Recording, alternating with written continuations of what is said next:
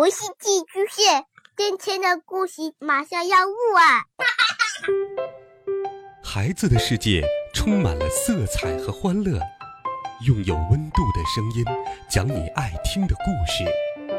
白羊叔叔和大明的晚安故事。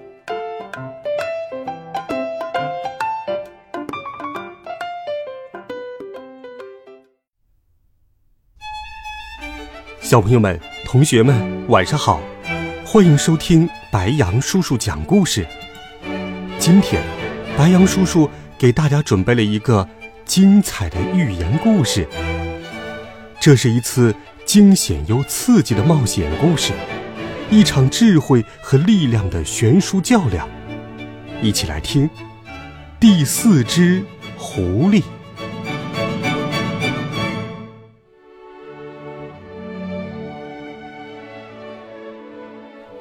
从前呢，有一只小老鼠，它闯入了狐狸的领地，千真万确，它越过界限，踩在了狐狸的地盘上。没有人知道，它是不得不经过那里，还是因为它太淘气了。这些都不重要了。如果你是一只小老鼠，在漆黑的夜晚来到一个陌生的地方。面前突然出现三只露着尖牙朝你咆哮的狐狸，嘿嘿，他们那寒气逼人的黄眼睛正狠狠瞪着你，你还会在意这些？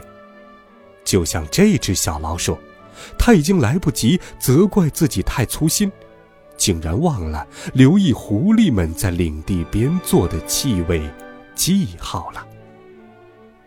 嘿嘿嘿嘿，看看谁来了！快拿刀叉来！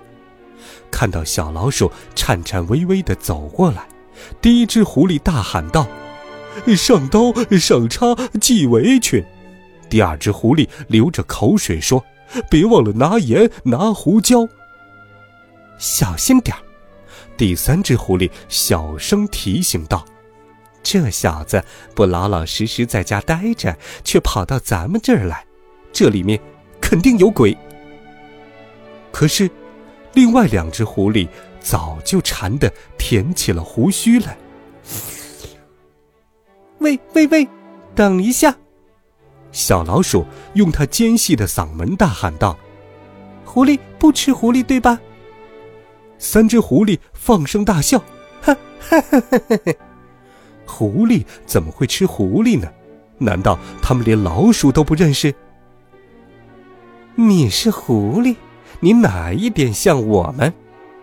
狐狸们终于止住了笑声，开始摆动起尾巴，并且露出尖利的爪子和牙齿。听我说，小老鼠急忙说道：“天空就像我们狐狸的空肚子一样漆黑。我从鸡窝里偷了点吃的，我当时饿极了，就和你们现在一样。”那肚子是不是咕噜咕噜的叫？第一只狐狸问。就像在尖叫一样。第二只狐狸想起鸡窝里胖乎乎的母鸡，流下了口水。老鼠拼命点头。好吧，不过狐狸肯定要比老鼠厉害多了。第三只狐狸说完，就朝小老鼠走来。小老鼠赶紧往后退了几步，说：“还有一天晚上。”有只猫转来转去的，想抓我。我真希望天上的星星都变成洞穴，好让我跳进去藏起来。当时我的腿一直在发抖，连脖子后面的毛都竖了起来。难道你们没有过这种感觉吗？当然有过呀！当我听到猎人吹响狩猎的号角时，我整个后背的毛都会竖起来，腿也会抖个不停。第一只狐狸说：“我也是一听到猎犬的嚎叫声，我全身的毛都会竖起来。”第二只狐狸吓得瑟瑟发抖。没错，不过我们狐狸的毛比你们老鼠的毛更长、更敏感。再说了，猎犬也比猫可怕多了。第三只狐狸嘟囔了一句：“还有一次。”小老鼠接着说。我在垃圾桶里捡到了一个牛肉汉堡，我开心极了。小老鼠眼前一亮，用前爪比划着那个汉堡的大小。我也见到过一块披萨。第一只狐狸笑着回忆道：“哦，那真是美妙的一天呢。” 我捡到过差不多一整只烤鸡，大的吃也吃不完，那味道真是棒极了。第二只狐狸说着说着，口水就滴滴答答的流了下来。嗯，这点倒是很像狐狸。第三只狐狸说：“只有我们狐狸才会真正体会到这种快乐。”还有一次，小老鼠压低声音说。我的小表弟不小心跑到了高速公路上，我的心砰的一声沉了下去，就像被猎人的捕兽夹夹到一样疼。我们可怜的弟弟也有类似的遭遇。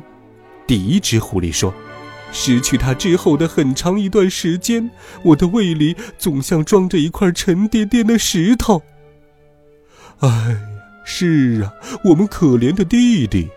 第二只狐狸叹了口气：“唉，虽然我到处转来转去，可是胃里还是像吃了垃圾堆里的玻璃碴子一样难受。”我们的弟弟，第三只狐狸说：“和他俩一样，我的心痛极了，我简直无法形容它到底有多痛。”还有一次，我遇到了一只小地鼠，小老鼠的目光。变得遥远起来，他叹了口气，回忆道：“哎，他的胡须是那么那么可爱，他的爪子又小又精致，他的皮毛就像丝绸一样光滑柔顺，又像……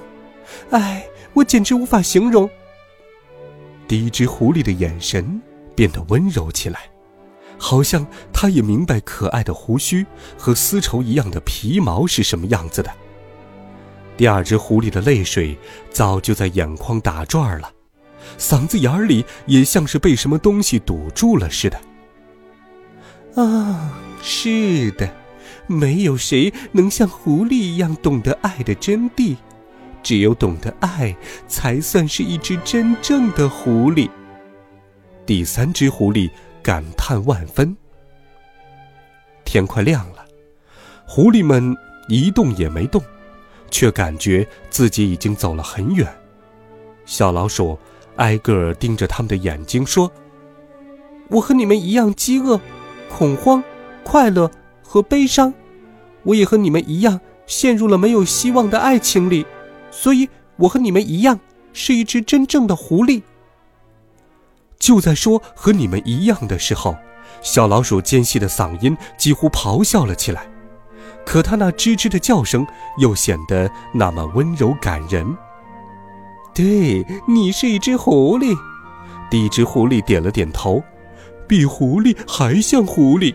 第二只狐狸补充道：“或者说，我们都是老鼠。”第三只狐狸抓耳挠腮地问：“就这样，这只小老鼠变成了一只狐狸。”但是它至少有一半儿，或者一大半老鼠的血统。不过，它可不愿意和你讨论这个话题，特别是狐狸们用怀疑的目光打量着它，嘴里还咕囔着刀子、叉子和胡椒的时候。好了，孩子们，今天的故事白羊叔叔就给你讲到这里，希望你能够喜欢，温暖讲述。为爱发声，每天白羊叔叔讲故事都会陪伴在你的身旁。我们明天见，晚安，好梦。